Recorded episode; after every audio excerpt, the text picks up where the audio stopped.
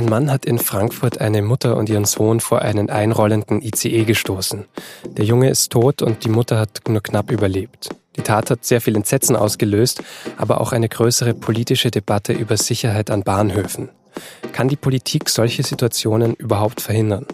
Darüber spreche ich gleich mit Detlef Esslinger, stellvertretender Leiter der SZ Innenpolitik. Sie hören auf den Punkt. Mein Name ist Vincent Vitus Leitgeb. Um kurz vor 10 fuhr ein ICE ein. Zu diesem Zeitpunkt befand sich ein 40-jähriger Mann am Gleis 7 und hat nach unseren ersten Erkenntnissen einen achtjährigen Jungen und dessen 40-jährige Mutter von der Gleiskante gestoßen. So hat die Pressesprecherin der Polizei Frankfurt, Isabel Neumann, die Tat am Montag beschrieben. Die Mutter konnte sich wie durch ein Wunder noch im letzten Moment retten.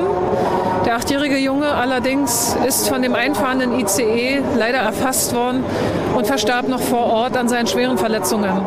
Einen Tag später, also an diesem Dienstag, hat die Sprecherin der Frankfurter Staatsanwaltschaft bestätigt, dass sie wegen Mord und wegen versuchtem Mord ermittelt. Über das Motiv des Täters wisse man aber immer noch nichts genaueres. Es gibt wohl keine Beziehungen zwischen dem Mann und seinen Opfern. Also die Tat spricht ja schon dafür, dass man an eine psychische Erkrankung denkt äh, und im Laufe der weiteren Ermittlungen wird der Beschuldigte sicherlich psychiatrisch begutachtet werden, sodass man dann auch Angaben machen kann, wie weit er schuldfähig war. Der mutmaßliche Täter ist 40 Jahre alt und kommt aus Eritrea. Seit 2006 hat er in der Schweiz gelebt und dort wohl lange als gut integriert gegolten. Vor wenigen Tagen soll er dann seine Nachbarin mit einem Messer bedroht und eingesperrt haben, weshalb er in der Schweiz festgenommen werden sollte. In Deutschland wird der Fall inzwischen auch politisch diskutiert. Innenminister Horst Seehofer hat am Montag extra seinen Urlaub abgebrochen und sich am Dienstag mit den Chefs der Sicherheitsbehörden beraten.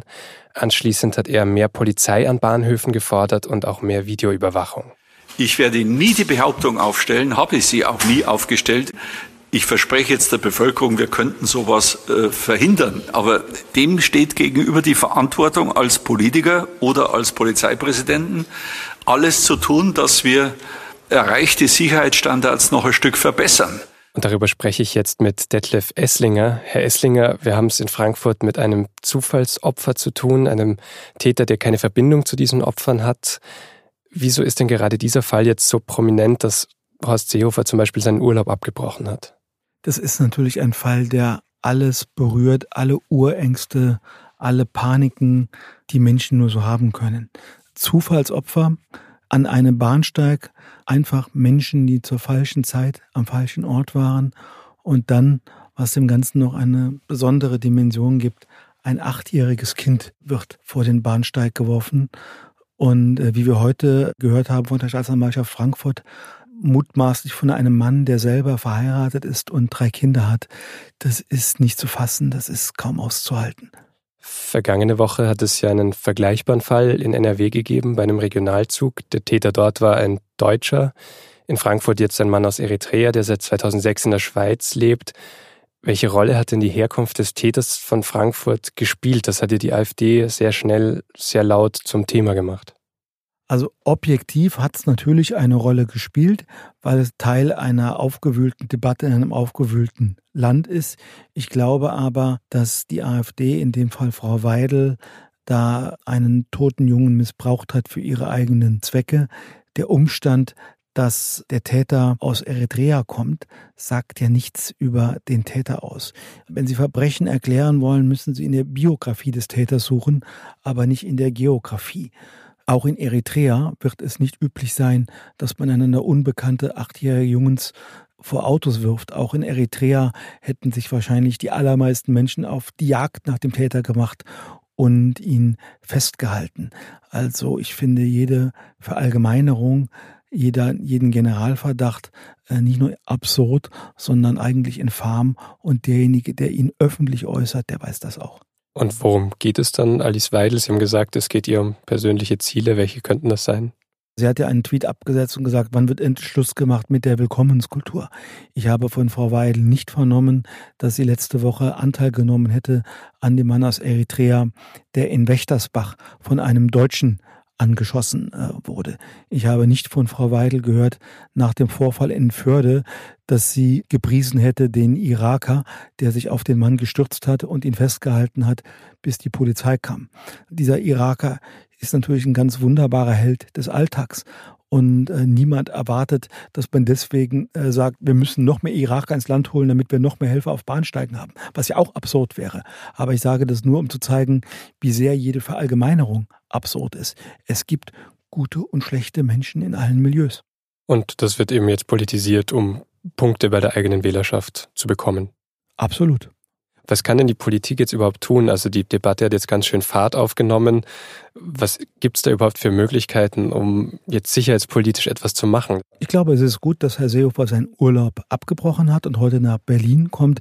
Nicht, weil man ihn jetzt objektiv brauchen würde, um diesen Fall aufzuklären, aber um zu zeigen, wir kümmern uns das ist ein Fall, der uns nicht kalt lässt. Das ist nicht ein Routinefall wie ein normaler Handtaschenüberfall in Frankfurt auf der Zeil, sondern Präsenz zeigen kann auch ein Wert an sich sein. Also es ist sehr wichtig, dass die Politik sich kümmert, ein subjektives Gefühl von Sicherheit gibt. Das ist ja nicht nur äh, bei Fällen der Kriminalität so. Wenn ich ein anderes, scheinbar weit entfernt liegendes Beispiel nennen darf, als Merkel und Steinbrück vor vielen, vielen Jahren die Sicherheit der Sparanlagen Einlagen garantiert haben, war das eine rhetorische Garantie.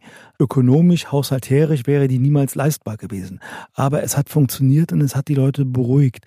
Ob man deswegen hingeht und neue Sicherheitsmaßnahmen an Bahnsteigen schafft.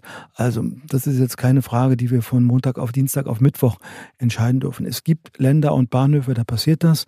In Madrid auf den äh, Bahnhof äh, kommen sie nur, wenn sie ein elektronisches Ticket haben und an anderen Bahnhöfen in anderen Ländern auch. Aber ich glaube, äh, von dem Schritt sind wir in Deutschland doch noch sehr weit entfernt. Aber die Sicherheit in Deutschland ist nicht schlechter geworden, sondern höchstens die gefühlte Sicherheit. Allenfalls das, ja. Wir erleben das ja immer wieder. Es gab mal eine Phase, wo Sexualstraftaten, vor allem solche an Kindern, scheinbar häufiger vorkamen als früher. Die Polizeistatistiken haben immer gezeigt, nein, diese Form von Kriminalität ist rückläufig, zum Glück. Aber ähm, es ist oft so, wenn ein bestimmtes Delikt die Menschen schockiert hat, gibt es auch eine große Aufmerksamkeit für Folgedelikte, die es sechs Wochen oder sechs Monate vorher nicht gegeben hat. Und dann wird die gefühlte Kriminalität sehr viel stärker als die tatsächliche Kriminalität ist. Aber äh, ich glaube nicht, dass wir gerade in Deutschland ein neues Modeverbrechen namens Bahnsteigschubsen haben. Das heißt, auch wir in der Berichterstattung müssen jetzt darauf achten, das möglichst ruhig zu berichten, möglichst sachlich, um da eben auch Schärfe rauszunehmen. Ja, wir äh, müssen über diesen Fall berichten. Wir sollten auch äh, durchaus sagen, dass der mutmaßliche Täter aus Eritrea stammt. Die Tat ist so monströs, es hat gar keinen Sinn, das zu verheimlichen und der Mann hat auch kein Recht auf Anonymität. Und es werden weitere Details über ihn bekannt werden. Und wenn die Gerichtsverhandlung dann eines Tages kommt, sowieso.